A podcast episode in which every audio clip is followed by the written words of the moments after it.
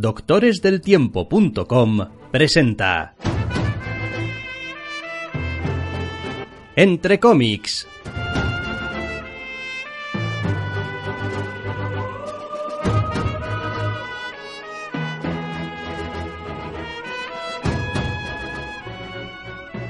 Bienvenidos, queridos oyentes, a una nueva edición de Entre Cómics. Doctor Snack, muy buenas. Muy buenas. Esta semana vuelve Civil War. Tenemos, seguimos con todo el renacer de los TVOs de DC y tenemos, pues eso, nuestro pequeño pedacito de territorio spoiler para desahogarnos a gusto con el Civil War. Pues sí, porque no engañamos a nadie. Esto de territorio spoiler no es para comentar con detalle las cosas de las tramas y no, es para desahogarse y decir Sirve un de poco. todo un poco. ¿Para qué para qué mentir? Bueno, de todas maneras, tenemos que empezar y como suele ser habitual con nuestra versión sin spoilers de el evento, ya que hemos tenido efectivamente nuevo número de Civil War 2. Civil War 2, número 3. Una vez más, Ay. Brian Michael Bendis y David Márquez. No creo que consigamos decir el título del evento hasta que acabe en el número 7 ni una sola vez sin alguna clase de comentario o suspiro, porque queda bastante ridículo. Bueno, pues en Civil War 2, número 3, resulta que pasan cosas. Sí, es alucinante. Es por ahora el evento podía terminar o empezar cada número con un con un clickbait masivo con en plan y no te imaginarás lo que ocurrió a continuación y tal y sería cierto. Claro, esto está muy bien para darle bombo y para que digas, oh, ah, uh, sorprendas y salgas pues como salimos nosotros contentos del número uno, esperando a continuación una debacle en el 2 y recibiendo un montón de bastante poco, como ya dijimos esperando que el evento se había calmado poco más o menos, en el 3, ¡pum!, nos vuelve a sorprender. Y no sé si estoy del todo, o sea, me está gustando. Iba a decir que no sé si estoy del todo contento porque, no sé, por ahora me está resultando inconsistente a cambio de resultar sorprendente. Quiero decir, no sé por dónde va a venir, lo cual está guay, pero no tengo muy claro que los sucesos que se están dando estén lo debidamente bien orquestados. No, yo te entiendo exactamente lo que quieres eh, decir. Es la misma sensación que me deja a mí hasta el momento el evento. Me da la sensación de que esto, más que ser una situación o girar en torno a una idea y ir desarrollándose número a número con sus cosas, parece que cada número tenga como su propia idea y esa idea pues se relaciona más o menos, bien o mal, eso casi es lo de menos, con lo que debería ser la idea central. Es decir, se aprovechan una serie de eventos y se interpretan todos bajo, la, bajo el prisma o bajo la luz de la situación general que debería ser este Civil War 2. Y eso pues te deja esa sensación un poquito de estoy leyendo como cosas separadas que van sucediendo y me las quieren meter y juntar todas. Por un lado está bien, porque tiene ese, ese toque de evento bien nutrido, no sé, en donde no se ciñe a una sola amenaza, por decirlo de alguna manera, o esa amenaza no tiene una sola manifestación. Hay un montón de gente involucrada y por lo tanto la situación da sus bandazos y tiene un montón de matices. Eso está bien. Tampoco me meto con lo que sucede en cada uno de los números que me parece que dentro de lo que cabe, al margen de, bueno, algunas caracterizaciones muy bendis, encaja más o menos bien con lo que debería pasar. Lo que me alucina es por el propio formato, que decir, es un evento de Marvel. Con lo cual las cosas no suceden, las cosas se suceden de manera atropellada normalmente. Entonces, no tengo ningún problema con lo que pasa en el 1, ni con lo que pasa en el 2, pese a que sea un tema un poquito más lento, ni con lo que pasa en este tercer número.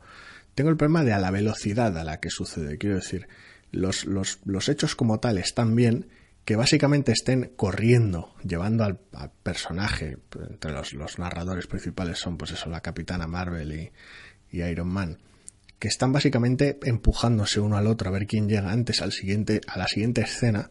Eso es lo que me está resultando raro. Quiero decir, no hay un y dos semanas después pasa esto del número 3.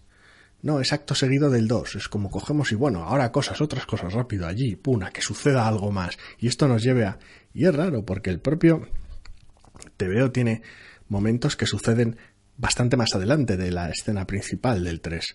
Con lo cual, es una sensación rara que pudiendo permitirte ese paso en el tiempo, haya, haya algunos hechos del TVO que, que, hayas empujado para que sucedan tan atropelladamente y tan acaloradamente. Entiendo que los quieres enmarcar en el, en el momento de desconcierto que tiene lugar el evento, pero Sí, reconozco que hay algunas cosas las cuales todavía yo tampoco no acabo de ver del todo claro. Em, hay no voy a decir participación de muchos personajes, pero sí hay presencia de muchos personajes.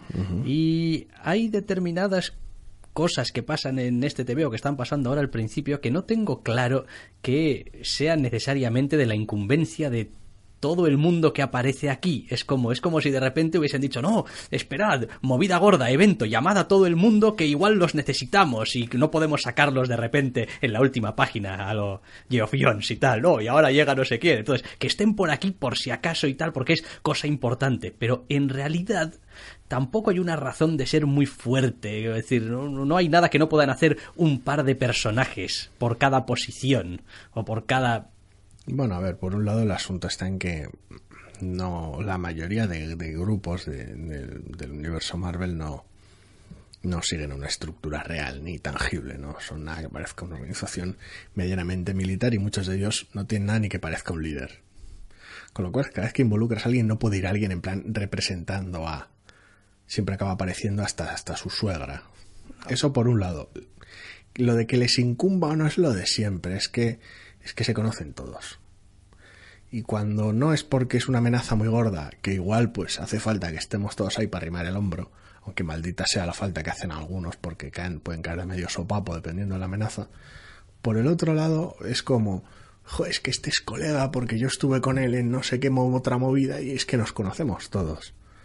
Entonces ese rollo de, va, venga, me apunto, no voy a dejar de meter la cuchara. Pero esa clase de sensación de, no, aquí en realidad se conocen todos, hay una historia común de todos ellos y tal y cual, es lo que, en cierto modo, si lo fuerzas demasiado, quita también verosimilitud a la historia. Porque ya sabemos que esto al final es una historia de evento de, pues, estamos aquí a la greña por, porque hay que buscar alguna excusa para estar a la greña. Pero precisamente cuando juntas a tantos personajes con tantas historias pasadas, con tantos errores cometidos, con tantas rectificaciones realizadas, Ah, dices tú, a ver, a ver, un segundo. Quiero decir, nadie, nadie es tan bobo como para caer repetidas veces, repetidas veces, repetidas veces en el mismo tipo de situación.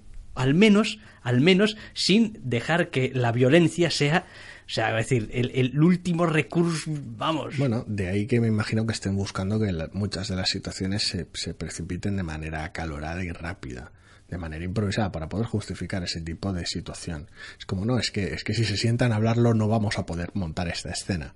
Así que tienen que ir de calentón a los sitios. Sí, después hay otra cosa también que al margen el TV hace bien. Bueno, primero lo primero. David Márquez, ¿qué tal? Pues saliéndose. Y tal como, como viene siendo habitual. Es decir, ¿y qué tal David? Perfectamente. Eh, el guion de Bendis, pues sus personajes siguen hablando siempre con tres frases más de las que necesitarían pero mm, también más o menos bien.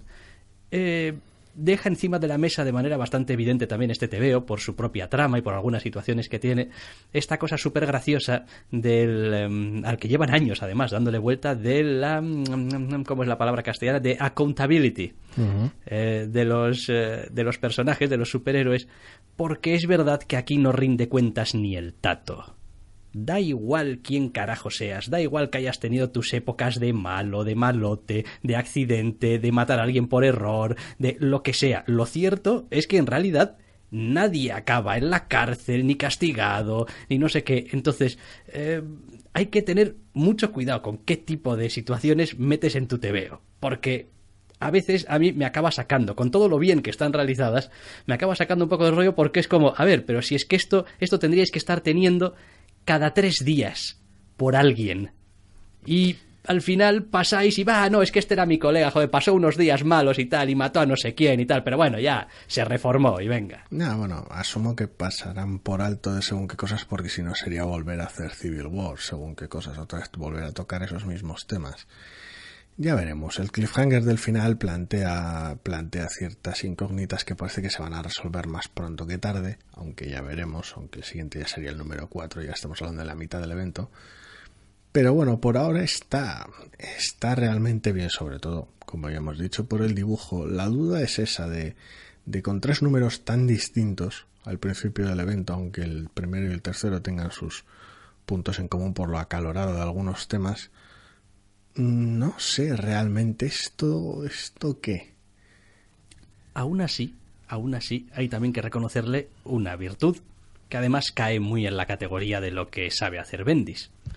Y es que aquí efectivamente hay discusiones acaloradas, la gente argumenta, la gente defiende sus posiciones y eso es algo que, hombre, pues los diálogos a Bendis siempre se le han dado bien y además es especialista en en presentarte como super verosímiles algunas cosas que después, si lo piensas un poco en frío, dices tú, hombre, esto igual era un poco una tontería. Sí, suele ser capaz de darle verosimilitud a, a, cualquier posición enfrentada más o menos dentro del universo en el que habita. Entonces, bueno, en ese, en ese aspecto funciona bien. Ya veremos por ahora. Para mi gusto le está faltando algo de enfoque. Algo de enfoque. Si quieres si quieres iniciar un diálogo sobre la responsabilidad de los superhéroes, pues puedes iniciar ese diálogo. Si quieres meterte en paralelismos extraños sobre eh, la justicia o las leyes o temas de castigo preventivo o la posesión de armas o cualquier otra cosa que quieras montar, debería ser más específico, más claro y no tengo claro si un evento Marvel con toda la mercadotecnia que supone ser el lugar adecuado entonces, por ahora está siendo un batiburrillo de momentos guays que no sé muy bien a dónde conducirá. Pero eso le ha pasado toda la vida a Marvel. Quiero decir, siempre le ha gustado reflejar ciertas cosas del mundo real y tratar de, manera soterrada a veces determinados temas, pero luego no puede mojarse tampoco mucho porque son superhéroes y determinadas opiniones serían como bastante polémicas y le crearía más problemas que lo que les eh, soluciona. Últimamente están más envalentonados que antaño, pero aún así. No sé, a ver, a mí me ha gustado, ¿eh? me lo he leído súper a gusto y me parece que tiene algunos puntos muy interesantes y algunos puntos, vamos, con su cierta emoción. Yo lo estoy pasando en grande, pero es eso, por ahora avanza trompincones. No, no, no termina de ver claro el ritmo. Ya veremos, ya veremos cómo va yendo porque tampoco tenemos especial cariño por cómo Bendy suele tender a desarrollar ciertas cosas, yo al menos. ¿eh? Yo no tengo problemas. Quiero decir, su House of M es un poquito una casa de putas, pero me sigue gustando. Ya, es que, es que casi todos sus eventos acaban siendo un poco una casa de putas. Hombre, yo estoy hablando precisamente de los, de los, los buenos. Pues los malos son muy malos y no hay por dónde. Secret Invasion. Pues, es que el final es muy tonto. bueno, sin más, da igual. Civil War número de quién fue suyo también. ¿Eh? Hecho Fultron, ¿de quién carajo fue? Uh, Hecho Fultron tiene muchos padres. Ese engendro tiene muchos tiene padres. muchos padres. Muchos padres, sí, muchos números, con muchos dibujantes, con un muchos, muchos Aquello Fue muy malo, Algún día ajustaremos cuentas con todos ellos también. Bueno, eh, dejamos este Civil War 3, que lo reservamos también un poquito para el territorio spoiler del final, y nos movemos a pastos más DC. Pastos más verdes. Pastos más verdes, literalmente. Sí, no quería hacerlo tan evidente. Hablamos de Hal Jordan and the Green Lantern Corps Rebirth número uno, de Robert Venditti y Ethan Van Cyber. Para DC, aquí tenemos otra vez a Hal Jordan, Hal Jordeando. A ver, por un lado me encanta, porque Hal Jordan, Van Cyber, todo correcto. Por otro lado, le pasa lo mismo que a todos los números uno de Rebirth. A todos los números uno, Rebirth, no a los números uno, uno. Es decir, que son un puñado de números cero. Son un puñado de números de pues esto estaba más o menos así cuando lo dejamos antes de que hiciéramos el reverse y ahora lo vamos a empujar más o menos en esta dirección. Date por enterado, nos vemos el mes que viene. Entonces, exactamente. Como te veo, como te veo como tal, pues es te estorpe. Es una sucesión de escenas en sitios que te explican un montón de mierdas que no has leído o que, o que ya has leído. En cualquier caso, mucho favor no te hacen, porque si ya eres lector ya sabes lo que hay. Y si no, pones cara de ¿en serio estabais haciendo esta mierda? Es, es, es, un clip show, es un, pues bueno, este Anteriormente en Linterna Verde. Eso es, Hal Jordan estaba en estas movidas. Y cosas, y esto, y un planeta, y unas movidas, y un Hal Jordan súper loco, y yo poniendo cara de, ay madre, ay madre, qué poco me va a gustar esto. Pero no, parece que no. Parece que los, los, los miedos por ahora quedarán a más adelante. Hal Jordan es muy Hal Jordan y mucho Hal Jordan y hacia el final del TVO deja claro que su colección va a empezar de manera más o menos normal. Luego ya veremos. Sí, exactamente. Luego ya veremos porque, eh, en fin, con, con, linterna verde puede pasar cualquier cosa. Em, voy a decir un par de cosas un poco así que se salen de lo normal. A mí Van Cyber es un tío que me encanta. Me gusta muchísimo. O sea, me ha gustado toda la vida, desde que lo vi en, precisamente en Green Lantern Rebirth, yo creo que se llamaba así, ¿verdad? Renacimiento, sí. Renacimiento. Sí, sí, sí, sí. Eh, aunque Para he de reconocer... a Hal Jordan otra vez. Sí, sí. Aunque he de reconocer que ha habido una página, una splash page en este, en este TVO que he dicho, hostia, Pan Cyber, ¿en qué estabas pensando? ¿Dónde le has puesto el brazo al pobre Hal Jordan? El final. Eh, casi al final. Hay una splash page de Hal Jordan molándose mucho. Soy Hal Jordan, Green Lantern's Light y tal. Y, esto, hombre, pues, pues igual necesitas un poco de la perspectiva, hay que trabajarla un poco más. Una cosa rarita. Pero bueno. Eh, y al margen de eso, tengo cierta sensación de que, volvemos otra vez a los bloques básicos de lo Green Lantern. Es como otra vez Sinestro, otra vez no sé qué con los guardianes del universo, que sí, pero que no, y una serie de secundarios que están por ahí que deberían ser... Pero la culpa de la página es el uniforme negro. pues, Que entra en el pecho hasta tal punto el color negro que queda liso, liso, liso, no tiene matices, que queda raro. ese brazo izquierdo parece que le salga, No, vamos... pero, pero lo dibujo igual en todas las. Sí, en sí, todas sí, las páginas. Aparte que está exagerado, es un Hal Jordan muy tocho, muy superheroico, muy loco. Es el, es el puñetero uniforme. Al negro, al no llevar matices, no llevar el músculo marcado, queda, queda nebuloso y queda extravagante, pero bueno. No sé, yo creo que... eh, A ver, me gusta, me gusta, pero, pero temo mi poca capacidad de mantenerme enganchado a la colección. será algo que habrá que ver con el número uno propiamente dicho. Mm, Yo estoy con la misma cara que con el Bat que con Batman por ahora. Quiero decir, cogí el Batman 1 Reverse pensando que Batman, en fin, bueno.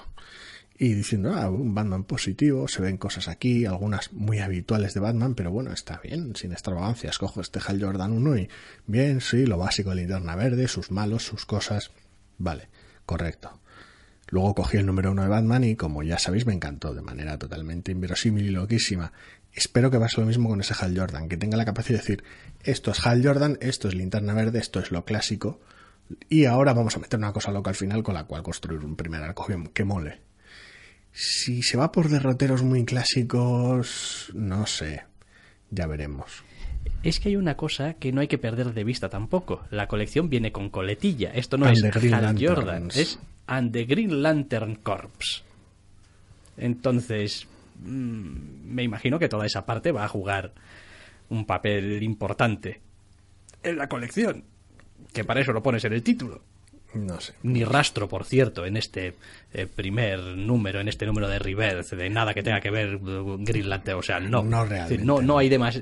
Sola- en este TVO solamente cabe Hal Jordan. Bueno, y Sinestro. Y aquellos que estén directamente relacionados con Hal Jordan en otro bando, en el bando equivocado. Eso es. que es el bando de que en el que no está Hal Jordan. Sí. A ver, es, es, es peculiar y es pintoresco que un número, que, que, un- que una colección con ese nombre tenga, pues eso. No es raro que tenga Hal Jordan, porque, joder, viene en la portada. Es un poco raro meterlo otro sin meter a ninguno de otro de los procesos habituales. Bueno, entiendo que la situación es la que es y que ya hace Hal Jordan ciertas declaraciones al respecto, pero no sé, no lo veo claro. El problema es que a mí me gusta lo linterna verde clásico, Hal Jordan y tal. Pero ya no solo la coincidencia del título, es que si me quiero leer Hal Jordan Renacimiento y el Green Lantern Corps Reloaded, con creo que eran Rainer, Garner, Kilowog y demás, volviendo a montar los Corps, los tengo en la estantería en casa, quiero decir. Entonces, si esta serie pretende ser un- una, una fusión de ambas contada de otra manera, en otra situación distinta, pues espero que tengan mucha maña para hacerlo. Sí, por Porque es un tipo de historia que ya está vista. por otra parte, no sería malo que volvieran un poquito a las esencias, porque durante mucho tiempo la colección de Linterna Verde se ha movido de evento gordo en evento gordo, de amenaza más grande a amenaza más grande, y ha llegado un momento en el que parece ser que ya no hay espacio para ser un policía del espacio, valga la redundancia. Solamente hay ah, para grandes cosas que no se ve, que si el espectro emocional, que si el no sé qué, que vino del no sé dónde, digo, bueno, oye, mm, que está bien, que está bien, que de vez en cuando necesitas tus historias súper grandes, pero, hombre, necesitamos algunas historias un poquito más pedestres, algo donde el personaje no esté continuamente bajo presión de vida o muerte y tal, algo que nos permita conocerlo también, es un arranque. El marco siempre va a ser extravagante la naturaleza de la historia siempre va a ser extravagante, pero la óptica de la misma puede ser más mundana, más personal. Al fin y al cabo, la perspectiva del protagonista es la perspectiva de un humano de la Tierra. Entonces, con un carácter además muy definido. Entonces, bueno, no sé, creo que hay sitio para ese tipo de, de historias. Y yo agradecería ese tipo de historias y me encantan. Pero no creo que una colección llamada Hal Jordan and the Green Lantern Corps les vaya a dar cabida. Eh, igual me equivoco. Y esto es Gotham Central en el espacio. Sí, hombre. Pero no lo sé. No, no, no, esto es superheroico, quiero decir, esto te lo está dejando bien claro, además, que esto No, es bien superheroico. Sí, sí, pero me refiero con esa tónica de, bueno, a ver quién es el, la voz cantante, qué personajes movemos ahora, no sé, no sé, ya veremos. A mí me ha parecido que es un, es un número de reverse interesante. Me hace gracia ver lo que ha pasado hasta ahora en la colección, se me ha quedado cara de loco en algunos momentos y digo, ah, estas movidas os metiste, joder, menudo embolado. Y tal, no, no envidio haberme perdido ciertas cosas, la verdad. Pero claro, habla más de lo que ha sucedido que dar detalles de lo que va a suceder o de por qué derroteros van a tirar. Entonces hay que esperar al número uno como tal. Sí, en general está pasando, ¿eh? con todos los números estos de Rebirth, que son one shots al Sí, final. hasta el de Aquaman que era un poco más claro y el de Superman, por ejemplo, también, pues, pero el resto... Sí, no son, no son, no son eh, propiamente números uno, no son el propiamente el de arranques. Green Arrow igual era el más así. Eh, quizás sí. Bueno, vamos a dejar a nuestro amigo verde, a Hal Jordan, el humano vestido de verde y negro, y vamos a irnos con un icono que se nos presenta renacido o al menos renovado, bajo el título New Superman. Así como suena, de DC, con Jin Luen Yang y Víctor Bogdanovich, guionizando el primero, dibujando el segundo, en básicamente, y por resumirlo, el Superman chino. Sí, el propio arco del TV se llama Made in China. Así que ninguna, decir, ningún spoiler tampoco. Pues. Así de claro. Hmm, Todavía no he realizado un juicio a fondo acerca de lo que opino de este TVO. Porque Es- opino una cosa acerca del TVO, de cómo está hecho el TVO, de lo que nos cuenta el TVO, y después opino otra cosa Del- un del- poco. de la idea. Sí, El TV es divertido. Nos presenta a un personaje conflictivo con sus motivos y sus motivaciones, que al principio no parecería el tipo de personaje que puede llevar una S en el pecho. Y luego se toma sus derroteros y sus explicaciones y tal. Y el TV es divertido.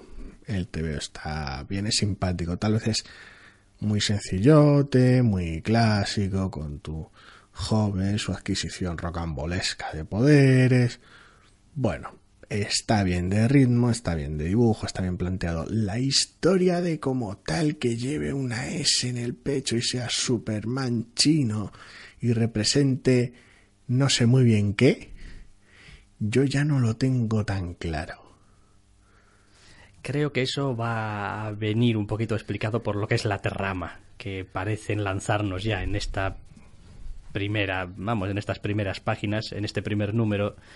Eh, el TV hace bastante buen trabajo, al menos presentándonos al protagonista y más o menos el que es su entorno y eh, quizá algún secundario también que pueda dar juego en el futuro. Como dices, está, está contado, vamos, bastante bien y no tiene ninguna cosa achacable. Pero sí que es cierto que se hace un poquito raro ese, ese rollo de no, vamos a llamar Superman. Es decir, mm, podría llamarse Ultraman, Hiperman, lo que sea, pero no ese Superman. Y luego, claro, tiene un cliffhanger que, en fin, que es para echarle de comer aparte. El cliffhanger de echar de comer aparte, sí, pero bueno, a ver, al margen del cliffhanger y de lo que pueda suponer para números futuros, es lo dicho, a ver, la historia está bien hecha, una vez más, para mi gusto es demasiado clásica, tiene algún toque tal vez excesivamente noventero en algún punto, esos arrebatos un poquito de rebeldía adolescente, en muchas ocasiones pobremente justificada en el TVO, ese, ese, protagonista como propio narrador de según qué cosas, a veces muy redundante, no termina de funcionar del todo bien. El TVO es divertido, el TVO se lee fácil, el TVO mola, pero suena sobado, suena ajado y suena viejo, y tampoco parece que tenga nada nuevo que contar. Es lo que te iba a decir. Me da un poquito de pena porque tampoco había ninguna razón por la cual no hicieses una apuesta fuerte por decir no, no, o sea, ni New Superman ni nada. Hemos creado un personaje nuevo porque es que este pobre personaje, que es nuevo, nace ya derivativo. Con lo cual es como, hombre, a ver, pero si vas a crear algo desde cero, en unas coordenadas además em, geográficas y temporales tan distintas al Superman de toda la vida, estamos hablando de eh, China en la actualidad, o bueno, la actualidad del universo de DC. sí. Eh, hombre, pues, pues haz la apuesta fuerte, ¿no? Haz la apuesta bien. Es decir, no, no, no hagas, no, no, no, pues no sé.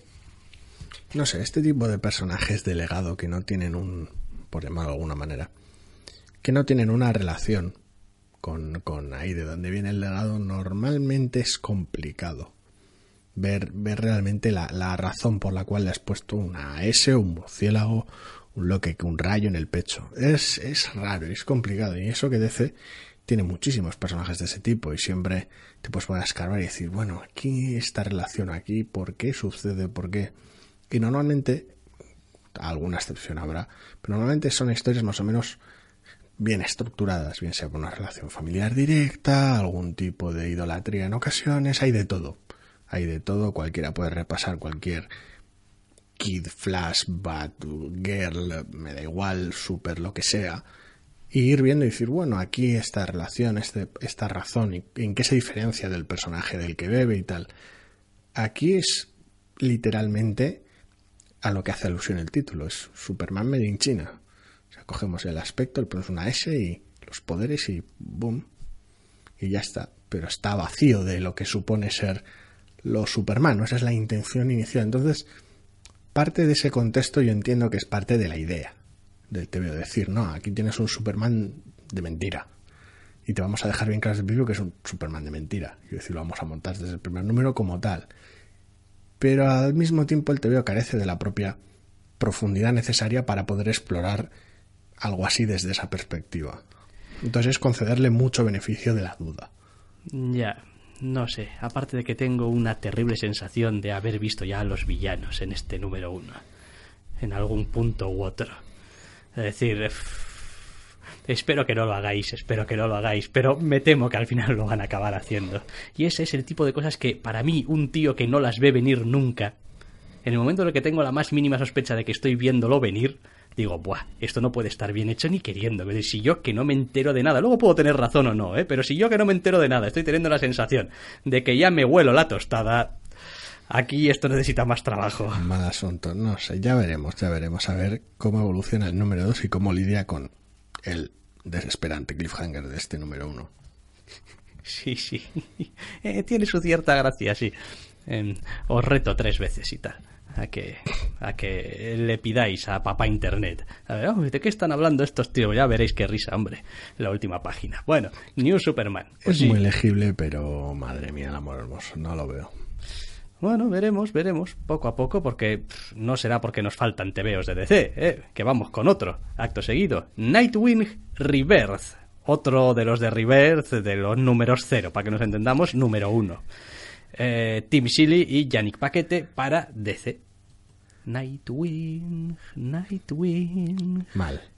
Mal, pero, Nightwing. Mal no el, no el tebeo que tampoco es que esté muy allá, pero no es culpa suya del todo. Mal en general. Vamos a ver. Por un lado, el TVO es un número uno de Rivers, con lo cual aplíquese todo lo que he dicho del Hal Jordan y de otros TVOs anteriores. ¿Qué estaba haciendo el bueno Dick Grayson hasta ahora? Vamos a contártelo un poco y cómo eso le lleva a volver a ser el personaje que pone en la portada. Una vez que lo sea, terminará el TVO y nos veremos el mes que viene su colección. Y, pero, pero lo mismo que ha pasado con muchos otros TVOs, como el propio Hal Jordan. Con lo cual, pues hasta ahí, como recap de las aventuras de la gente 37, creo, sí, 37, pues, pues bueno, sí, estaba ahí sus cosas de espía y bueno, sus relaciones con personajes que me interesan una mierda. Y bueno, pues vale, ok, bueno, no sé nada de cómo desenfocar la colección, pero, pero vale, gracias por este número cero que no me vale de nada. Bueno, sí, te vale para saber que ya ha dejado las tonterías atrás y ahora vuelve a ser Nightwing y que al parecer es lo que le mola. ¿Y por qué vuelve a ser Nightwing y tal? Y bueno, bien, es algo que... Y que no va a estar del todo desconectado del entorno de la Batfamilia. Es algo que me cabe poca duda que van, van a caer en la redundancia con el número uno de verdad, seguramente. Van a abrir, van a meter unos captions con un monólogo interno de no, he vuelto a ser Nightwing porque tal y cual, y te voy a repetir esto del número cero. Sí, pero eso lo haces porque, bueno, y si alguien no ha cogido el rebirth, pues tengo que ponerle en situación, y a ver, es una de esas. Mm, no sé. Sí, un escenario en el que estás atrapado, pero bueno, no sé. Es decir, pero bueno, el problema real no es que esta recap esté peor hecho que el de Hal Jordan. El problema real mío es que no me interesa una mierda el personaje realmente. Quiero decir, el momento en el que más me ha interesado el bueno de Grayson era siendo Batman. Curiosamente, y no tanto por él, sino por el relevo que eso suponía. Sí. A mí principalmente me interesaba más por la estrafalaria dinámica que se traía con Robin, con Damian. Con, Damian, sí. Sí, sí, a ver, era divertido y tal. Y, y esas portadas de Quietly, Dios mío. Pero bueno. Incluso algún tebeo, creo algún, algún algunos interiores, sí. Y es como, eh, no es un personaje con el que simpatice. Esto a muchos les parecerá un horror, porque es un personaje muy conocido, que ha tenido sus épocas y tal, pero yo nunca, no, no, no he terminado, lo he visto solo y no me ha hecho gracia, lo he visto en grupos y tampoco, no termino de cogerle el punto, no, no, no, no sé, no, no sé cuál es el atractivo. Tiene de todas formas el TVO algunas cosas que hace más o menos bien. Hay una cierta idea, aparentemente, que nos quieren transmitir acerca de este Nightwing. Y es que es un hombre, en cierto modo, en movimiento, es un hombre de mundo, es un hombre, pues, con esas raíces en el circo, siempre en movimiento, hay, y que eso, pues, lo convierte en un superhéroe, digamos, pues, con mayor facilidad para moverse de un sitio a otro, interactuar y buscar soluciones en sitios, digamos, pues, incluso fuera de Gotham y tal, vamos, que no tiene que estar ahí como Batman, estoy aquí en Gotham castigado. No le toca ser Batman 2. eso es. Tendrá sus propias aventuras, en otros sitios, y eso está bien. Ahora, también es verdad que al mismo tiempo que se nos presenta este personaje más o menos optimista y más o menos dicharachero y tal, que le gusta lo que hace y que ha decidido volver y tal a una de sus identidades, también hace un amago un poco raro de presentarnos a ciertos enemigos de, Batman, eh, cosas que se quitan de en medio en dos páginas y en cierto modo a mí me deja un poquito la duda esta de decir, pero a ver, ¿esto era en serio o era en broma o por qué ha pasado todo así como muy embarulladamente, en plan inicio de amenaza y tal? Ah, no, abortada de las, una de las partes malas del, del, del TVO a lo que se está refiriendo el doctor Rust ahora es una de las partes que menos me gustan de la historia reciente de Batman. Bueno, no voy a decir más. Bien, pero aparte de eso, cómo se presenta el asunto es como en mitad de tu TVO, de repente, un malo, estoy aquí, soy muy malo, ja, ja, ja, ja. Ah, no, falsa alarma o quizá falsa alarma que después derive en amenaza aún más gorda para nuestro protagonista, pero... pero sí, correcto. Pero de momento lo que tiene son dos o tres páginas de un jajejijoju que lo cortas por lo sano. Tienes, tienes tres páginas de... Ajá, vamos a hacer ver que este es el malo, uno de los villanos a los que se va a tener que enfrentar Nightwing. ¡No! Mentira, te hemos engañado, es todavía uno más peligroso. Casi ha sido capaz de batir a este malo en su propio juego. Es como vale. Oh, Si lo hubieses hecho de una manera que molase, diría, oh, como lo has hecho de esta manera mierdera, digo, pues. Eh, por uno se hace de manera, con, por un lado se hace de manera apresurada y por el otro no tengo ninguna conexión ni con el personaje, ni con el protagonista, ni mucho menos con estos villanos en cuestión, con lo cual, pues. Eh, yo es que no tengo claro quién es exactamente el, villano. Bueno, uno de ellos sí, el que sale primero sí, pero el otro tengo ni idea de quién es. ¿eh? es un villano nuevo y misterioso que más, eh, no sé. Ya me extrañaría que sea nuevo y misterioso. Misterioso es. Porque bueno, misterioso es, porque no sé quién es. Bien, pero al menos misterioso sí. Pero nuevo ya me extrañaría. No sé, no sé. Es que no, no, no, no siento ninguna conexión con ninguna de las partes del Bat universo que tocan no, no, este personaje secundario y tal que veré en otra colección, pues ya veremos cuando salga en otra colección. Estos villanos que no me interesan una mierda, vale, fantástico. Este personaje secundario que te gusta, pero que tampoco parece que vaya a salir aquí. Ajá. para mí Nightwing tiene un problema. Es un personaje que me cae muy simpático, pero hasta ahí. Es un poco como el, el, el Atom de Legends of Tomorrow Es como, eres simpático, ¿qué más eres? Absolutamente nada.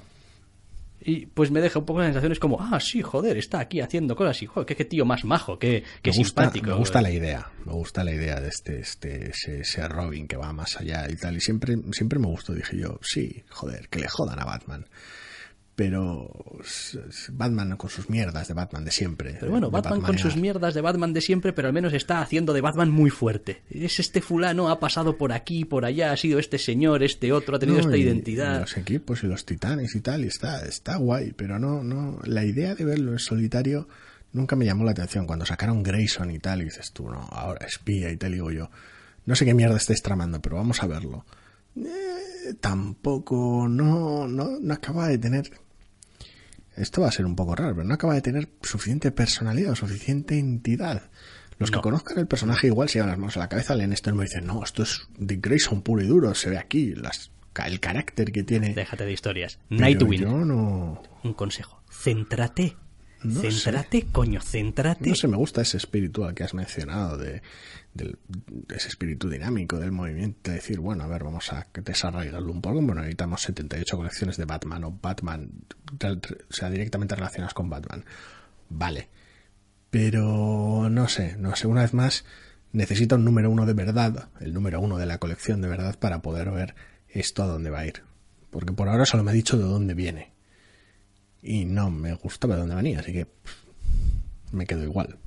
Bueno, pues eh, nos quedamos nosotros también igual. A ver, eh, es evidente que nosotros tampoco somos precisamente el... Eh, el, foco en el que están pensando, el público objetivo en el que está pensando DC. El de, bueno, debería, ¿eh? Gente que no lee DC y que entra por los números uno. No, sí que está pensando, pero están pensando con el siguiente, con el número uno de verdad. ¿Y entonces para qué me sacan esto? Bueno, ¿para qué te lo lees? No es para ti. Yo qué sé, si no me lo leo no lo sé, pero lo que no quiero es que me saquen dos números uno así, el uno por el otro. Yo no lo he visto claro, no es una política que me haya hecho gracia, pero bueno. Ya, claro. Aumenta los ingresos, supongo, tener dos números. Eso seguro. Bueno, vamos a dejar los números uno, que ya nos han dejado bastante, más o menos bien, más o menos mal. Depende y nos vamos con un, par de números doses. Sí, sí, vamos a comentar un par de números doses, hombre. Por ejemplo, The Flash. The Flash número 2 eh, de Joshua Williamson y Carmine Di Giandomenico para DC. Y pues a mí me ha gustado este número. Me está gustando, me está gustando mucho. Me gustaba el anterior, en que por mucho que me gusta el estilo de, de, de Giandomenico, tenía algunos, algunas viñetas un poquito raras, ya lo comenté en su momento. Aquí veo más solidez, más, más estabilidad, como, como mejor ritmo cogido. Y la trama es el tipo de trama disparatada con Flash que me encanta. Una vez más, es muy difícil ver la trama y no decir, esta es el típico de barbaridad que quedaría bien en la serie de televisión. Pero, pero bueno, al margen de las comparaciones con una cosa que nos ha dado tantas alegrías últimamente como es la serie de televisión, el TV está muy es muy divertido, está muy bien, está lleno de potencial sobre todo. Se les ve que quieren juguetear con según qué temas. Sí, Sí, está, está bien porque tampoco hacen eh, un drama a lo largo del tiempo con determinadas cosas que son clichés de los tebeos de superhéroes, de no, y entonces ahora pasa esto y te vas a pasar aquí diez números hasta que alguien descubra esto o sepa lo otro o llegue a donde la moto y tal. No, o sea, eh, no va de eso. Quiero decir, la historia no va de no, entonces Flash tiene que. No, la historia va de otra cosa. No tengo muy claro tampoco todavía de qué pero va de otra cosa. Y también, en cierto modo, de, de presentaros ese personaje, como él mismo llega a decir en algún momento del TVO, yo casi echaba de menos algunas cosas, ¿no? Es como, ay, ay, hay ciertas cosas de ser Flash que, que le molan y que le estaban faltando igual. Y ahora, pues, mejor. Ya veremos. Eh, el 1 fue un comienzo prometedor, el 2 ha sido un TVO divertidísimo. Pero claro, han subido las apuestas en cierta medida, se han metido en embolados muy locos con la fuerza, velocidad y tal, y ya veremos por dónde salen. Pero por ahora es una manera es una manera buena, divertida de retomar Flash con personajes clásicos, personajes nuevos. Ha encontrado un, equilibrio sorprendente y lo dicho. La trama del TV va bastante rápido como para dejar ciertos clichés, ciertas tontadas y ciertas trampas que puedes, en las que puedes caer a veces para estirar la trama para estirar ciertas tensiones, las deja atrás. Sí, para mí hay, a ver, hay varias razones por las que querrías o podrías no detenerte en estos tropos de los tebeos de superhéroes. Una es porque, como están haciendo en este tebeo, estás incorporando ideas nuevas a tal velocidad que no tienes tiempo para otras cosas. Quiero decir, es como no. decir, ¿qué, ¿qué, puedo hacer? ¿Puedo intentar desarrollar esto o puedo una idea nueva y molona? Digo, bueno, luego igual el desarrollo pues ya veremos cómo va. Pero hombre, yo apuesto siempre por, a mí me temo una idea nueva y molona. O sea, no quieres volver a caer en dinámicas muy sobadas de tensiones sexuales o identidades secretas o el malentendido de turno o ese tipo de cosas clichés muy básicos, estructuras muy básicas. Eh, puedes también no hacerlo porque dices, no, es que me lo estoy guardando para. Y lo aprovecharé para darle algún otro giro exótico quizás también. Pero yo de momento estoy muy contento con esta colección de Flash. Curiosamente, ¿no? Me parece que me está dando efectivamente cosas distintas, cosas nuevas y como lector también nuevo, porque yo nunca he sido lector de Flash, me está dando también un punto de entrada al universo del personaje eh, desde un ángulo un poquito diferente. Sí, porque igual alguna de las mayores brechas que puede tener uno que vaya del TV o a la serie de televisión o viceversa es el propio Barry. Es curioso porque ambos son personajes que caen simpáticos con bastante facilidad. El tipo de aventuras que en las que se mueven han conseguido recrear en la serie de televisión aventuras muy propias, de Flash muy locas, mucho velocista, mucha barbaridad. Eh, pero Barry es bastante distinto del cómic a la serie. Entonces posiblemente esa es una de las brechas más complicadas de cubrir en caso de transición de un medio a otro no sé, me gusta, me gusta, me parece. Además, eh, este, este es un Barry, digamos, adulto, este es un Barry con pleno control sobre su vida, con, sabe lo que está haciendo, más o menos, al menos. Sí, sí, sigue siendo un buen tío, pero no es un chaval ingenuo. Eso no es. Tiene ese aura de, chaval ingenuo, buenazo y blandito de la teleserie y tal, y domina y tiene su entorno laboral, y tiene sus amigos, y tiene su familia y tal, y... Barry estable. Eso es es un bar que dice, ojo, quiero decir, soy un Flash eh, que no necesita, pues como le pasa al de la serie, ¿no? Toda una caterva de personajes detrás echándole una mano porque no, o sea, me basto y me sobra. Barry superhéroe de TV o de toda la vida y no por el propio origen del personaje y tal y no no, no Barry superhéroe de serial de televisión, por decirlo de alguna manera, decir, bueno, y mis dramitas y mis cosas. Sí, no, no, está, está bien, está bien. Es decir, además, decir, ya empiezas a poner al personaje en aprietos, a complicarle un poquito las situaciones y las cosas. Cosas que, ese tipo de cosas que, que tal vez no se puedan solucionar corriendo rápido. Exactamente, exactamente, ¿no? Y aparte el TV hace bastante bien también en, en, enseñar el tipo de pensamiento que tiene, es decir, cómo entiende este hombre la justicia, cómo entiende este hombre lo bueno, lo que hay que hacer. ¿No? Que es algo pues que a veces se da un poquito por supuesto. No, este es un superhéroe, así que este Todos lo ven todo de la misma manera. Eso es, no. No. No, y a veces las diferencias pueden ser importantes. Sí, porque si no tendrías contrastes divertidos entre Hal Jordan o, contactos divertidos entre Hal Jordan y Barry Allen o entre Superman y Batman. Quiero decir, evidentemente, la visión de los personajes es distinta. No, está bien, estoy contento con este flash. Estoy contento con este flash. Eh, no tengo muy claro cuánto de contento estoy con Wonder Woman número 2. Al menos el número 2 de Wonder Woman ha resuelto uno de los misterios, entre comillas, que a ver cómo iban a arrancar y cómo iban a combinar ese año 1. Greg Ruca y Nicola Scott. Para DC, en este primer arranque del año 1, que es efectivamente un arranque de año 1 sin meterle ninguna cosa de la trama actual ni, ni nada. O sea, es como empezar otro TV, otra colección desde el principio, una miniserie. El asunto está en que, por un lado, está guay, está divertido. Vemos a la princesa y tal, entemecida, sus cosas, el bueno Steve Trevor y sus movidas. Aquí ya sabe todo Dios de lo que estamos hablando. Y lo que pasa a lo largo del TV tampoco es ninguna sorpresa. Bien, el problema es que es tramposo. Quiero decir, tenemos a Wonder Woman en su colección atravesando su propio mito, buscando sus propios orígenes, viendo cuál es la verdad sobre todo el asunto.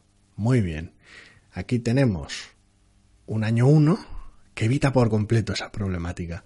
Sí, yo no contándote, no contándote nada de eso. Es como, no, aquí la princesa, ¿dónde viene? No, no, no, no, vamos a contarte esto. Vamos a contar dónde está y tal vez a dónde fue desde aquí. Es como contarte un Superman a año uno y en vez de contarte cómo fue creciendo y fue adquiriendo los poderes y tal cual, te cuenta, bueno, y este es el primer día que era Superman. Su llegada a Metrópolis, por decirlo de alguna manera. dices, bueno, hombre, ya se ha intentado, se hizo un Superman Tierra Earth One, Tierra 1. Y era malo. Y, creo que básicamente hacía eso. Es como, no, Clark Kent llega a la ciudad con su capucha todo intenso y tal. Y bueno. Mm. Como odio todos los teos de Tierra 1 que no son el de Wonder Woman, madre mía. También es verdad que tiene mucho que ver con el hecho de que al final es verdad que los títulos son Wonder Woman, año 1, y no eh, Diana eh, como diablos apellidos, si es que tiene eh, apellido el número uno, igual que son pues eh, Batman año uno y no Bruce Wayne año uno, ¿no? Entonces, bueno. Sí, pero, pero a ver, pero es un arco argumental, dure lo que dure, dentro de una serie normal de Wonder Woman en, la que estás explorando ese tema, ese origen.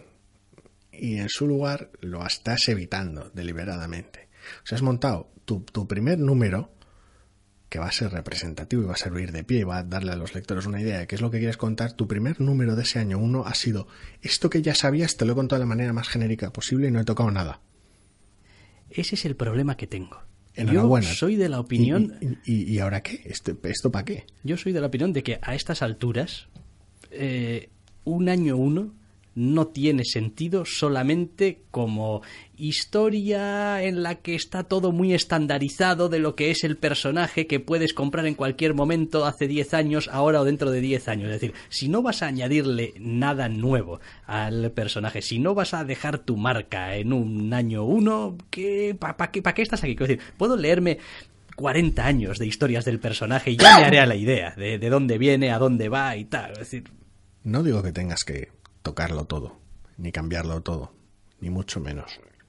Pero tienes una idea en la cual quieres jugar con los orígenes del personaje, quieres establecerlos, quieres reconstruirlos, quieres aclararlos, explicarlos, ofrecer una versión más uniforme o no, ya veremos qué es lo que quiere hacer con los orígenes tan, tan liosos y confusos del personaje en ocasiones. Vale. Ese es tu, tu objetivo de misión declarado por ti mismo en las páginas del TVO con el propio personaje en esa búsqueda involucrado. Hasta tal punto que has decidido dividir tu, serie en dos, hacerla quincenal y dividirla en dos, contando un año uno en una de esas mitades. Muy bien, coges tu primer número de ese año uno y no cuentas nada nuevo en absoluto. Quiero decir, como mensaje, como mensaje puede que sea equivocado, pero si no lo es, el, mensaje es bastante claro. Mi misión es establecer que Wonder Woman es la más estándar posible, que no ofenda a nadie. Es lo que me está diciendo con este número. Eso o, oh, aquí será Wonder Woman, mm, no te voy a contar nada hasta que avance un poquito más la otra mitad, para preservar el misterio. En cuyo caso estás estafándome números. O me está engañando, o no piensa contarme nada nuevo. Con ambas cosas tengo un problema y es una pena, porque el cómic está bien hecho. Sí, pero... Pero... Pero es que no tiene nada especial, no tiene nada distinto, no, no tiene nada que realmente sobresalga, no, no, no hay, es que no hay ni siquiera alguna perspectiva un poco distinta de la protagonista, algún guiño, algún no sé, los pequeños de algo. Los pequeños momentos están muy bien y el dibujo es bellísimo. Sí, sí. Entonces me sabe, me sabe súper mal que no hayan hecho algo más con esto. Es que acabas de hacer además el, Wonder Woman Tierra 1. Que bien, que ya sabemos que es otro rollo y tal y cual, pero no sé. Aprovecha la oportunidad. No sé, es, que el dibujo de Nicolas Scott es bellísimo. Es, un cómic precioso, pero. Pero. Pero se queda en eso. Hasta ahí. Hasta ahí. ¿Qué le vamos a hacer? Me está gustando, me lo estoy pasando bien leyendo la, parte normal de la colección, la parte estándar. Entonces va a tener algo más de margen, porque es un personaje que, que, del cual quiero ver si cuentan una historia como Dios manda. Pero, uff, más les vale espabilar. Bueno, más nos vale espabilar también a nosotros. Nos vamos a lo spoiler. Nos vamos a lo spoiler. Esto es un aviso. A partir de este momento vamos a contar spoileracos, gordos, bueno, spoileracos o comentarios. Del número 3 de Civil War. Efectivamente. Así que metemos el aviso y nos escuchamos nada, en 30 segundos escasos, hombre. Detente, insensato. Más allá de este punto, nada te protege de que te destripemos. De que te destripemos, te veos. Porque estás a punto de introducirte en...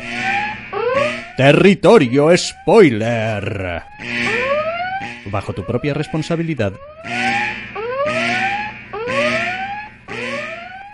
Bajo vuestra propia responsabilidad abrimos ya este territorio spoiler. Spoiler, he dicho. Spoiler. Spoiler, territorio spoiler. Eh, número 3 de Civil War 2. Y aquí están empezando a picarme los finitos. Ah, Civil War 2, la engañufla. Me encanta cómo arranca el arranca- o sea, tienes, tienes tu juicio, tu, tu Matt Murdock, Carol Danvers declarando y dices tú, no sé qué pasa, pero, pero me está molando esta mierda. Y de repente, pues, Clint Barton se carga a Bruce Banner. Ajá. Y te quedas con cara de, pero, pero, ¿os acabáis de cargar a Bruce Banner? Sí.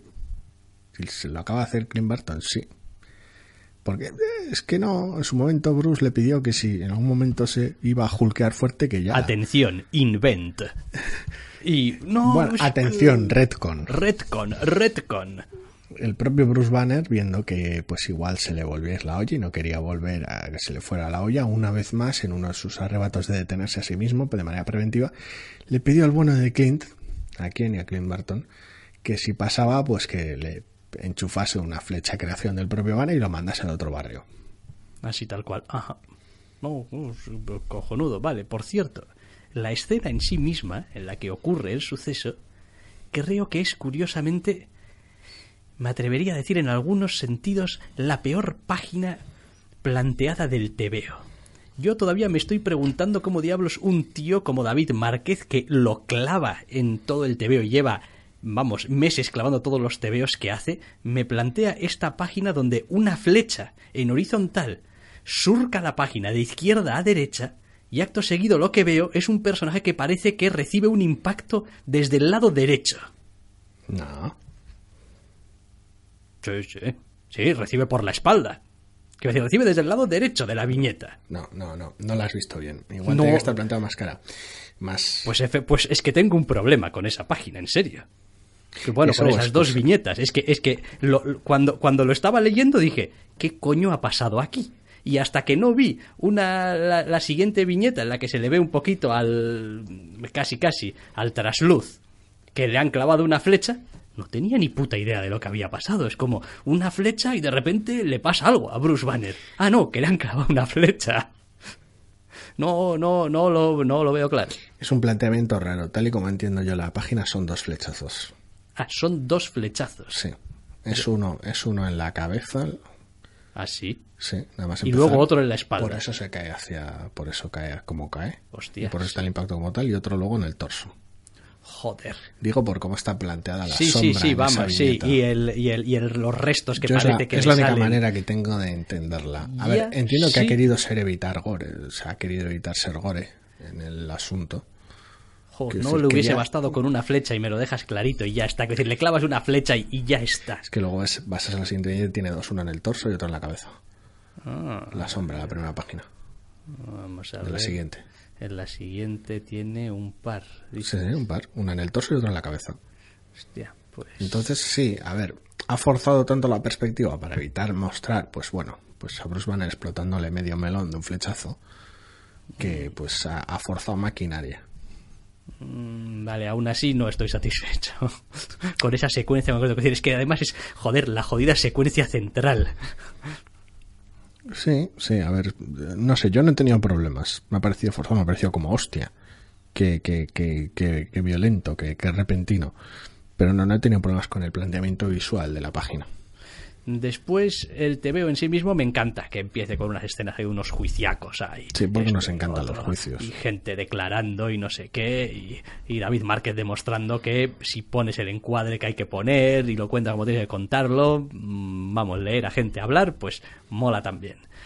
Eh, en sí mismo la historia, pues no sé, es que ya a estas alturas empiezo a tener un poco de batiburrillo, porque resulta que van todos juntos a donde Bruce Banner. O sea, quiero decir, los inhumanos... eh, Yo ahí lo entiendo. Quiero decir, si hay una, un temor, una visión de que, de que mm, en algún momento te vas a llenar de Hulk que os va a reventar a todos, si vas a, a, ver qué le pasa a Bruce, a intentar hablarlo con él, pararlo, detenerlo, lo que sea, a, a aclararlo en algún momento, hombre, no te presentas con cuatro señores porque si se les julquea en la cara los manda al otro barrio. Bueno. Que decir, sí. vas con la puta artillería. Entiendo que eso contribuye, que decir, esa, esa prevención contribuye a la situación que se desata, contribuye a que Bruce se ponga del hígado y contribuye a... Pero bueno, es parte de la trama también. En realidad el TVO nos está dejando esta clásica trama donde eh, te van a pasar un montón de cosas horribles porque estás intentando evitar otras cosas horribles que creen que van a pasar. Es decir, de momento todo lo que estamos leyendo en este TVO no hace más que darle la razón una y otra vez a Tony Stark, lo cual es algo, vamos, impensable al principio pero es lo que está pasando, es decir, se están convirtiendo en amenazas que están construyendo los propios héroes a base de intentar evitar que se den que, que se den amenazas. Es como sí. es que Hulk iba a matar a un montón de gente, ya bueno, os lo habéis cargado. O sea, quiero decir, eh, yo no sé qué es lo que iba a pasar. Lo que sí sé es que os lo habéis cargado, porque supuestamente iba a hacer algo malo. Quiero decir, mmm... Bueno, se lo han cargado porque el propio Bruce Banner quería que se lo cargasen. El problema es que han forzado la situación. Bueno, sí, quería que se lo cargasen, pero no, no, quiero decir, se lo han cargado porque han venido a tocarle el timbre. Sí, sí. Oye, oye, Bruce, Bruce, ¿tú te vas a convertir en Hulk y nos vas a matar? No, no, yo no, yo hace un año que no, nada. No, pero Bruce, Bruce, tú, tú, claro, poder, visiones estás, hemos tenido. Porque estás, no, y estás metiéndote unas movidas raras. Movidas raras, movidas... Me gusta que, que sea McCoy, el que juega Ashol, al aspecto... Ashol bestia. Me, sí, me hace gracia que sea McCoy el que juega el aspecto ético en este asunto cuando está con los inhumanos para intentar encontrar algún tipo de cura que la terrigénesis, las nieblas se carguen a los mutantes porque se siente culpable después de haber traído a la patrulla X del pasado. Me gusta que sea ese McCoy el que juega el aspecto ético, ¿vale? Que ahora mismo, a ver, ¿qué cojones de personaje de Marvel con, no, no con trayectoria ninguna... tiene las manos limpias como para meterse en los volados? Pero que sea específicamente McCoy lo hace hilarante. Asshole McCoy. No tener a Richards es parte de ese tipo de problema, supongo. Sí, bueno, no es que no tenga también su buena ración de errores, pero sí, tiene, tiene su cierta gracia. Eh, no sé, no sé, me parece que realmente la historia está empezando a, a derivar más en gestión de catástrofes que en otra cosa. Sí, no, el aspecto gracioso de llevarte a todo el mundo, entre comillas, a tanto personaje suelto,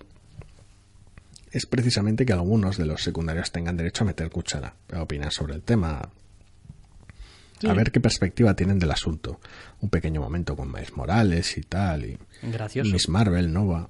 Gracioso, por cierto, un par de páginas de Oliver Coipel ahí, en plan en medio, molándose, está una conversación, el flashback, hay flashback por. Oliver Coipel. ¿Eh? Una de las cosas que más me llama la atención es que se plantan con, con, un montón de gente precisamente por si Hulk se la lía parda y... Que conste que yo estuve buscando a un señor que no lo vi hasta después de que le dispare la flecha a Hulk, que es como, pues no estabas en el plano general, pero ahora sí. Estoy hablando de cierto doctor, muy extraño. Sí. Sí. Que es como, vaya, Sí, pues aquí... Sí, sí, está, está, porque se le ve ahí haciendo un, algún gesto absurdo, pero en el plano general de quiénes han ido a... No, se ven también muchas siluetas de fondo, no se ve todo el mundo, no se ve la mayor parte de los Ultimates, por ejemplo, es decir, es que te faltan pesos pesados, pesa un poco lo que íbamos a hacer, Gracia. te presentas con toda la multitud y en primera línea tienes un montón de gente que al, al primer aplauso que pegue Hulk los, los saca del planeta. Sí, los mandábamos para el inframundo de Wayne, Es como- básicamente. Incluido el capitán Ameridra. El capitán Amer... El capitán, sí, este, el bueno de Steve Rogers, eh, tienes ahí a, a María Hill, tienes buena parte de Patrulla X, es como, Esa es otra. ¿Qué hace María Gil aquí? Es decir, ¿esto es o no es un problema de superhéroes? Bueno, pero también es un problema de seguridad porque Hulk, ten en cuenta que justo antes de que fuera Amadeus Cho Hulk, Banner estuvo trabajando con Shield. Ya, ya. Pero Entonces, ¿quién le ha pues, llamado? A María Hill, pues no, yo que sé, Steve Rogers o Carol Danvers. Ten en cuenta que Carol Danvers ahora trabaja en Sword. Entonces, pues, no sé, al fin y al cabo es una splash de, bueno, mete, mete gente. Es como, vamos a por, quiero decir, mira Bendis y su, su segundo arco de New Avengers. Vamos a por el vigía. Tráete, tráete a la peña. A todo el mundo. ahí. Tráete a la peña, vamos a montar, montar una splash doble guapa. Es un poco ese rollo. Sí, luego pues el TVO juega muchísimo con algunas de las cosas que ya pues se han visto tantas veces que jo, ya empieza a ser un poco como cansino. El rollo este de no, yo hace un año que no me convierto en Hulk y solo quiero que me dejen en paz y tal y cual, pero invariablemente vienen a tocarle el timbre y una y otra vez no aprenden. Pero es que se está metiendo Hulk, mierdas, gamma y pero eso no lo saben hasta que no van. No, no, no. Lo que tiene es una visión de Hulk abriéndoles el melón. Que me hace gracia porque no se plantean que pueda ser Amadeus Entiendo que son visualmente distintos y que lo identifican como Banner, pero... Mm, no sé, no sé. O cualquier otro Hulk, quiero decir. Hay, aquí cosas muy raras. No sé, no sé, el número termina con su cliffhanger de, bueno, ya, ya he terminado aquí la simulación del cerebro tal y cual y tengo esto ya sabemos cómo puede ver el futuro. ¿Cómo? ¿O no? En el siguiente número. Sí, es un poco, eso también es un poco ridículo. Quiero decir, a ver. Eh, Hombre, sabía que iba a pasar tarde o temprano. ¿Cómo que sabes cómo ve el futuro? O sea, que ve el futuro. Quiero decir, hay que leer las, las últimas páginas o la última página con muchísimo cuidado. ¿Qué es lo que dice exactamente? Dice. Pues literalmente, literalmente. Sé cómo, cómo funcionan sus visiones. ¿Te gustaría saber cómo funciona, cómo, cómo funciona el poder de este humano de ver el futuro y literalmente, entre comillas, entre comillas el, futuro? No me tomes el pelo y tal, no estoy programada para tomarte el pelo. Los cálculos de la actividad cerebral de Ulises todavía no están completos del todo, con lo cual tienes tu salvedad para hacer algún tipo de trampa. Pero creo que sé cómo funcionan sus visiones. ¿Vale? Sus visiones y el futuro entre comillas. Por ahora es lo que ha dicho Friday. Y sí, oh Dios mío, ¿qué es eso? Es, nuestro futuro. Con Tony Stark mirando fuera de, fuera de plano. Esto, esto está, ya lo dije desde el principio. Está lleno de trampa. Cuando dejas que Bendis trabaje con sus putos personajes creados ex profeso, estás pidiendo trampas en tu cara muy fuerte todo el rato, incluido en el último número. Oh, una movida aquí súper loca y en el último número ¡pam! Ya veremos. A mí lo que no me termina de funcionar, el TV me está, me está divirtiendo aparte de lo apresurado que hemos comentado en la sección sin spoilers. No sé si me termino de creer al, al Clint Barton asesino del número. Mm, no. Quiero decir, creo que debería tener una actitud un poquito más osca, un poquito más triste, un poquito más taciturna. No, el, tío se queda muy jodido y una vez más podemos volver a ver esos momentos que nos gustaban del primer número, de los personajes jodidos por las mierdas que han hecho, de las cuales son responsables ellos. Y eso está bien, pero... No sé, no sé, hay algo que no te... No es el tipo de personaje jovial que uno pensaría primeramente. Tampoco hay una relación muy estrecha y directa entre. Ambos han sido Vengadores mucho tiempo, tal vez normalmente no al mismo tiempo. Pero... Hulk no ha sido mucho tiempo Vengador. Bueno, ya. Entonces, no, sé, la relación de estos. Bien es cierto que la etapa más reciente de Aja, pues nos pinta un Clint Barton muy específico y es una, en general, una representación que sea respetado en la mayor parte del tiempo. Seamos serios. Yo no es el tipo de tío en el cual pienso alguien. No. Alguien. Piensas en lo uno, por ejemplo. Por ejemplo, quiero decir. Pero está muerto. Ya. Asumimos que tal vez también tenía un plan para el propio. Igual sí. El asunto está en que piensas en alguien que sea implacable, porque no quieres que se ponga hablando en el último momento, y, y, y ya está. Y quieres alguien responsable, que no vaya a fallar en ese aspecto. Clint Barton no me parece que sea ninguna de las dos cosas. Es que Hulk, además, Bruce Banner tiene un amplio historial con gente como Tony Stark. Sí, pero a Tony le diría que no. Porque Tony siempre creería en encontrar algún tipo de solución, aunque esa solución sea meterlo en un cohete y mandarlo a otro planeta. Pero quiero decir, necesitas a alguien que no, no sea capaz de pensar en que tiene otra solución. Entonces sí, sí, Logan sería la, la elección Básica. Hombre, el tío el problema es que es cuerpo a cuerpo, pero claramente lo que a Hulk más le gusta. No sé, no sé, está, está dejando algunas es raro, es una decisión, es una decisión rara, no se habla con el castigador, tío. Sí, por ejemplo. dale, dale la alegría, es implacable, si, tiene motivos más que de sobra. Sí. Sí, sí, sí aún así está evitando un poco el TVO, el, el, conflicto inicial, este salva el futuro, protege el futuro, o lo que sea. Lo bueno, asumo que lo después del cliffhanger de este número lo retomará. pues ya es hora. Se me hace raro porque se tomó el derrotero raro en el número 2 para un poquito justificar o enmarcar las acciones de Tony. Y en este tercero parecía no bastarle con lo que había pasado en el primero y todavía sube más las apuestas, más drama, más consecuencias horribles por culpa de todo esto. Es raro, es raro, es un tiraflojo un poco raro. Es decir, mmm, sería fácil hacer la colección entre comillas sin este número. Sí, sí decir, claro, porque al... el conflicto ya está lanzado. ¿eh? Eso es. Que decir, en, en, global no le aporta gran cosa, pero bueno, ya veremos. Ya veremos. Un evento con, con, el cual me lo estoy pasando muy bien, pero tiene sus cosas bastante extravagantes. Bueno, es, es, que necesitaban hacer un poco de tiempo para la revelación del final de, ay, ya sé cómo funciona. Esto es como, vale, ya tengo mi final del número 3. ¿Qué, qué meto en medio? No sé, mete más drama. Pues no sé, nos cargamos a Bruce Banner. Venga. Venga, va, cállate. ¿Lo estábamos usando para algo, no? No, no, pues, pues ya está. Cárgate a Bruce Banner. Al camión. Oye, pero tendremos que traerlo para cuando la peli de Thor y tal. Y bueno, eso ya llegará. No pasa nada. No pasa nada. Sí, total, las audiencias tampoco se solapan tanto. En fin. Bueno, pues eh, esto así, sin ningún orden ni concierto. El comentario spoilerífico de lo que ha sido el número 3 de Civil War 2. Que están matando gente como si les diesen, diesen dinero por ello. Yo no tengo muy claro esto tampoco, pero bueno. Véndete, veos. Véndete veos, está claro, sí. Te hace salir en las noticias y tal. Marvel ha vuelto a matar a otro personaje que... No, si, no es, si no es el Capitán América o algo así, no creo que les importe a los medios generalistas. Pero...